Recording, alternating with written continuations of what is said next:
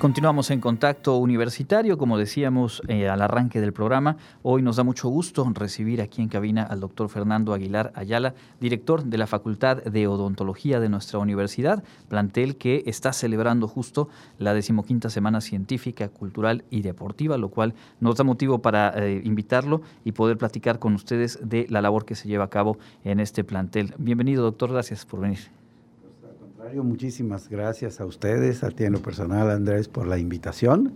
Y sí, realmente es un momento muy importante para nuestra comunidad odontológica que festeja dentro del marco de los 100 años de la universidad, sus 99 años de existencia también. 99 años de la facultad. Sí. En 2023 se abre la carrera de cirujano dentista en la UAI. Pues hombre, ese dato sí no lo teníamos a mano y de una vez apuntamos aquí para el próximo. Vamos a tener otro centenario dentro de la comunidad universitaria. El próximo año. De hecho, la carrera de cirujano dentista es aprobada por Consejo Universitario en 1922, pero se abre en el 23. En el 23. Bueno, pues ahí está. Y entonces esta emisión de la semana, ahora vamos a platicar de las actividades que se están realizando. Antes de ello, eh, pues aprovechar la oportunidad para compartirle al público un poco eh, de qué tamaño es la matrícula, las plantillas académicas, de trabajadores administrativos, en fin, la comunidad de, la Facultad de Odontología.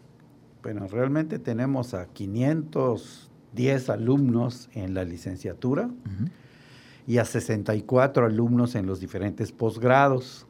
Eh, sabemos que no son números exactos porque se dan de alta, se dan de baja y ahorita con la pandemia. Claro. De repente cuentas con un alumno y ya no está, pero en los números que deben de ser, son esos. Así es, hablamos de arriba de 570 estudiantes y obviamente pues una trayectoria, ya nos lo señalaba, pues de, muchas décadas. ¿Cuáles son los programas de estudio que se imparten en la Facultad de Odontología? Se imparte una licenciatura, que es la licenciatura en cirujano dentista con la que se crea, y se reparten sí, y se imparten, perdón, sí, cuatro especialidades y una maestría. Las especialidades son en endodoncia, periodoncia, odontología restauradora y, a ver, endoperio, restauradora y ortodoncia. Y la maestría es en odontología infantil. De acuerdo. Y es obviamente como, como ocurre con algunas otras, pienso en la Facultad de Derecho, pienso en la Facultad de Medicina, eh, cuando uno acude a, consultar con especialistas, con profesionales de esta materia, el 99% de las opciones son egresadas, egresados justamente de la UADI y del plantel. Obviamente esto genera un, reto para mantener la calidad y por supuesto eh, ser un referente, no solo por la oferta de tantos años, sino porque año con año se revalida esto. ¿Cómo ha sido el proceso, cómo se trabaja para mantener los niveles de, calidad en la formación a, los estudiantes? Bueno, es una excelente pregunta porque a mí me apasiona el, crecimiento, el desarrollo de la dependencia eh, siguiendo los, eh, vamos, los parámetros nacionales e internacionales. Eh, ante estos dos escenarios que son similares pero tienen sus diferencias, es que nosotros establecemos nuestros retos, nuestros planes de desarrollo que, son apegados tanto a, los planes de desarrollo de la universidad como del Estado e inclusive de la nación. ¿okay? nosotros Sabemos hoy por, hoy que la ciencia y la tecnología avanzan de una forma estrepitosa, o sea, tan rápido, y estamos eh, participando siempre en foros nacionales e internacionales para estar a la vanguardia tanto en la ciencia como en la tecnología dentro de nuestra área de... Y cada uno de nuestros, bueno, la licenciatura está reforzada por todos los especialistas que trabajan en la universidad y que al mismo tiempo están en los posgrados de la misma. Nuestros cinco posgrados están en el PNPC, que ahora ya no se llama PNPC, es el Sistema Nacional de Posgrados, es CNP pero, están, al eh, eh, están reconocidos. Exacto, esa certeza de que hay alta calidad en, el proceso formativo. También quiero decirle que hace unos años, estamos hablando de hace 6, 7 años, teníamos un doctor y un SNI, y ahorita tenemos 18 doctores y 11 este, doctores que ya están en el Sistema Nacional de Investigadores.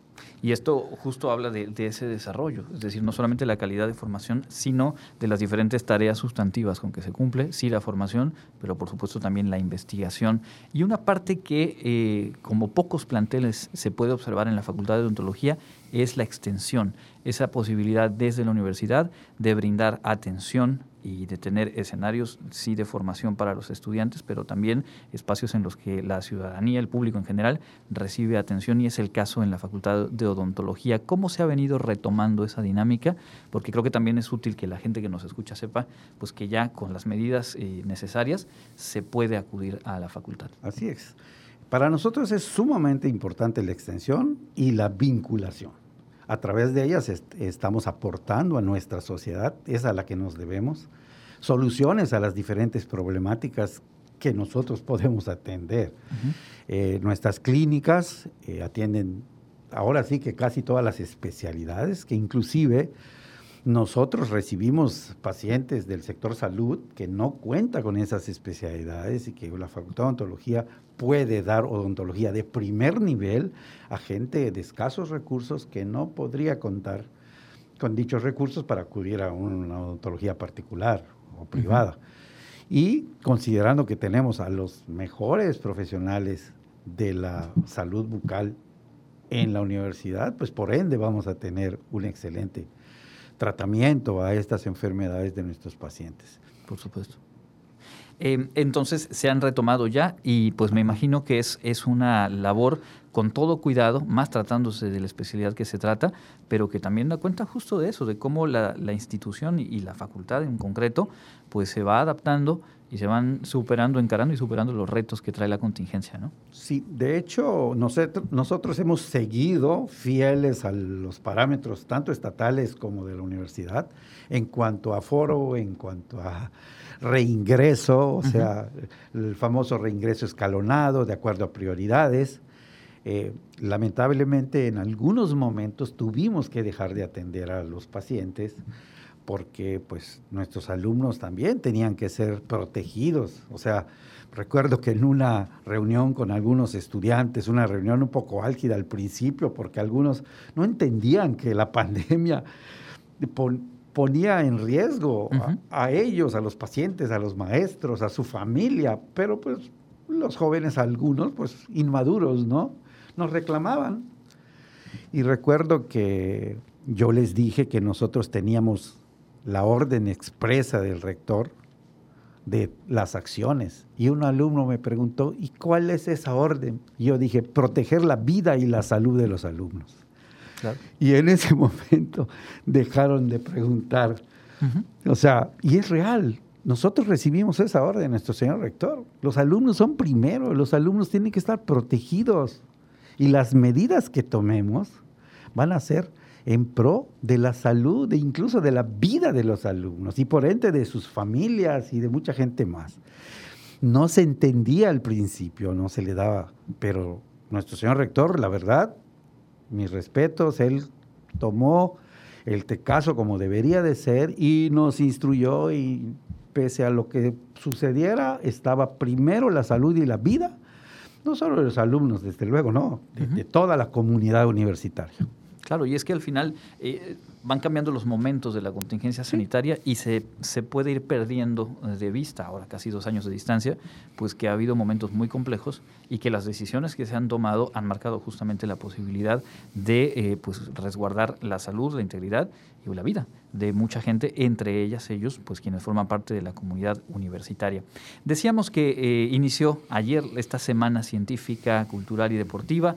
Eh, más allá de que el, público que nos escucha pueda revisar con calma el programa a través del Internet, ¿qué destacaría? ¿Cuál es el espíritu, digamos, que, que marca esta, esta serie de actividades? Bueno, como bien dijiste al principio, son 15 años que se están llevando a cabo la Semana Científico-Cultural. En otra época no tenía este nombre, ¿ok? Se hacían otros eventos, pero lo que la caracteriza es, en primero, la convivencia dentro de la comunidad ontológica. Conviven maestros, alumnos, eh, administrativos, manuales, incluso pacientes. Eh, por ejemplo, el día de hoy hubo un concurso de ajedrez, o sea, y hubo en lo deportivo el día de ayer y hoy, ping-pong. Y vemos que están inscritos profesores y están inscritos alumnos y para, para todas estas competencias. Esta es una parte, vamos a decir, la parte social, la parte cultural, pero también en cuanto a conferencias magnas, tuvimos a uno de los ponentes número uno a nivel nacional e internacional, el doctor Alberto Mosqueda, que es patólogo bucal, estuvo ayer de manera virtual. Y vamos a tener eh, el día de mañana, esto es algo que, bueno, en lo personal me da mucho gusto, es el doctor eh, López Cámara, Víctor López Cámara, yucateco, por cierto, López de Tequit y Cámara, pues de los cámaras de, de, nuestra sociedad que todos conocemos. Y esta presencia tiene un significado muy especial, porque el doctor Víctor López Cámara es hijo del primer director que tuvo la Facultad de Odontología de la UADI. Y él estuvo presente cuando la universidad cumplió 50 años en 1972 como ponente así en, la edición claro. de la facultad en ese momento. Entonces, tenemos al mismo ponente que estuvo en los 50 y hoy está en los 100 años con nosotros. Qué interesante. Y eso pues es, le da un valor histórico al evento. O sea, que es el regalo de los 15 años de, de, nuestro evento y en el marco de los 100. O sea, la verdad es algo muy, muy importante y también tenemos a una doctora que es patóloga también y que está, es SNI 2 eh, a nivel nacional, que nos va a dar la doctora Belia Rodríguez, que nos va a dar unas conferencias magnas el día jueves, que también dentro de este marco. O sea que realmente, en tanto en lo académico, como en lo cultural, como en lo social, eh, tenemos una exposición también de pinturas, o sea, tal vez se me olvide algún evento más. Claro. Pero, al final es ese espíritu de, convivencia. Sí, es de convivencia y de participación. O sea, eh, tenemos lo social, lo académico, lo deportivo. Y hay un ambiente, que eso se percibe, de alegría. O sea, los alumnos están contentos. También quiero recalcar que las clínicas siguen trabajando. o sea, estamos trabajando, estamos dando atención a la salud de nuestro, de nuestro pueblo, que para eso estamos eh, formándonos, ¿no? Y estamos formando personal médico, personal de la salud, y estamos trabajando. Y pueden, gracias a la presencialidad, alternarse, o sea, atender un paciente, salir, irse una conferencia, claro. tener un paciente luego más tarde, ¿ok?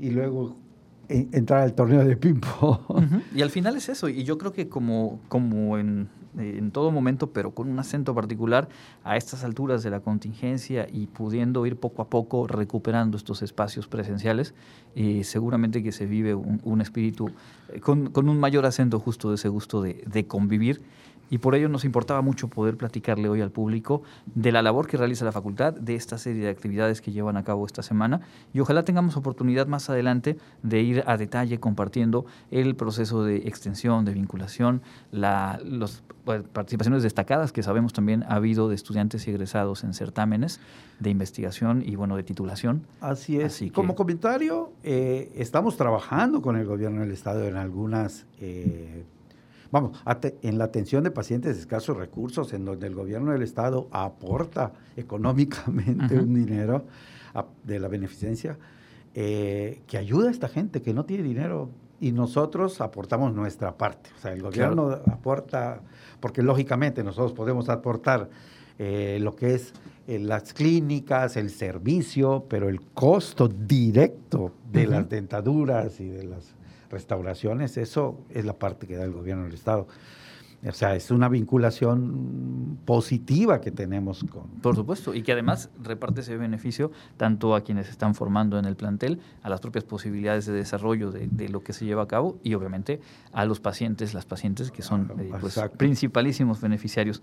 Pues lo retomamos más adelante, por lo pronto le agradecemos mucho haber estado con nosotros. Pues el agradecido soy yo que me hayan permitido dar esta información y participar y también ser portador de la alegría que se está viviendo hoy en esta semana en nuestra Facultad de Odontología. Muy bien, casi centenaria Facultad de Psicología. Casi. Ya estaremos platicando a lo largo del año y ojalá también compartamos en su momento el centenario de la facultad. Para la gente que nos escucha, pueden buscar en Facebook Facultad de Odontología Wadi, visitar la página web odontología.wadi.mx. Es el doctor Fernando Aguilar Ayala, director de la Facultad de Odontología, hoy conversando aquí en Contacto Universitario. Vamos a una pausa, regresamos, tenemos más información.